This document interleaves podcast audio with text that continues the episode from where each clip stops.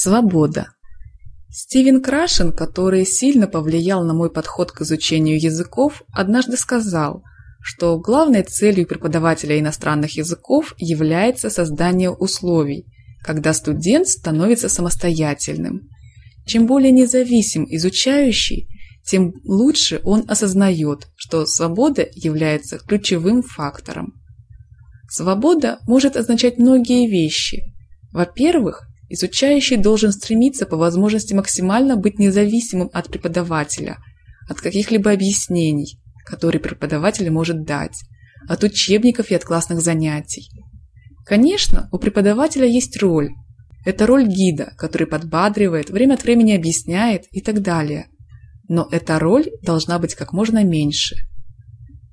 Изучающий должен иметь свободу выбора изучаемого материала, слов и фраз для заучивания – а также способа изучения, который подходит ему.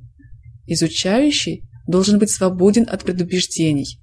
Я помню, что когда начал изучать китайский, со мной в группе был еще один канадец. Когда он узнал, что вопрос «ты идешь» по-китайски будешь «ты идешь, не идешь», его первой реакцией было «это глупо». А вчера я покупал книги на русском языке и разговорился с владельцем магазина. Он русский. Он сказал, что его бесит английский со всеми его нелогичностями. По-русски достаточно сказать «это книга», а по-английски нужно говорить «это есть книга», причем с артиклем перед книгой. Это просто бесит его. Мы не должны считать, что существует какая-то универсальная логика в грамматике или что структуры, используемые в нашем родном языке, самые лучшие. В каждом языке своя логика и свой способ выражения мыслей – Двойное отрицание работает в одних языках и не работает в других. В некоторых языках требуется постоянное использование местоимений и артиклей, а в некоторых нет. И так далее. Техники изучения, которые предоставляют изучающему максимум свободы, наиболее эффективны. Эти техники – чтение и слушание.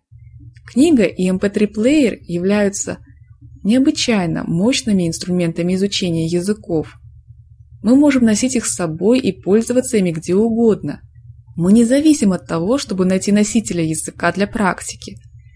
Даже если у нас есть возможность общения с носителями языка, они могут хотеть общаться с нами или не хотеть общаться с нами. И таким образом мы зависим от них.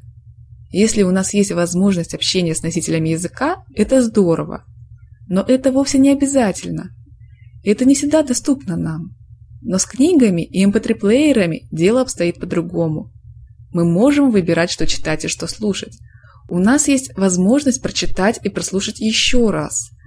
Это погружение в слова, фразы, звуки языка всегда доступно нам. Это делает нас свободными.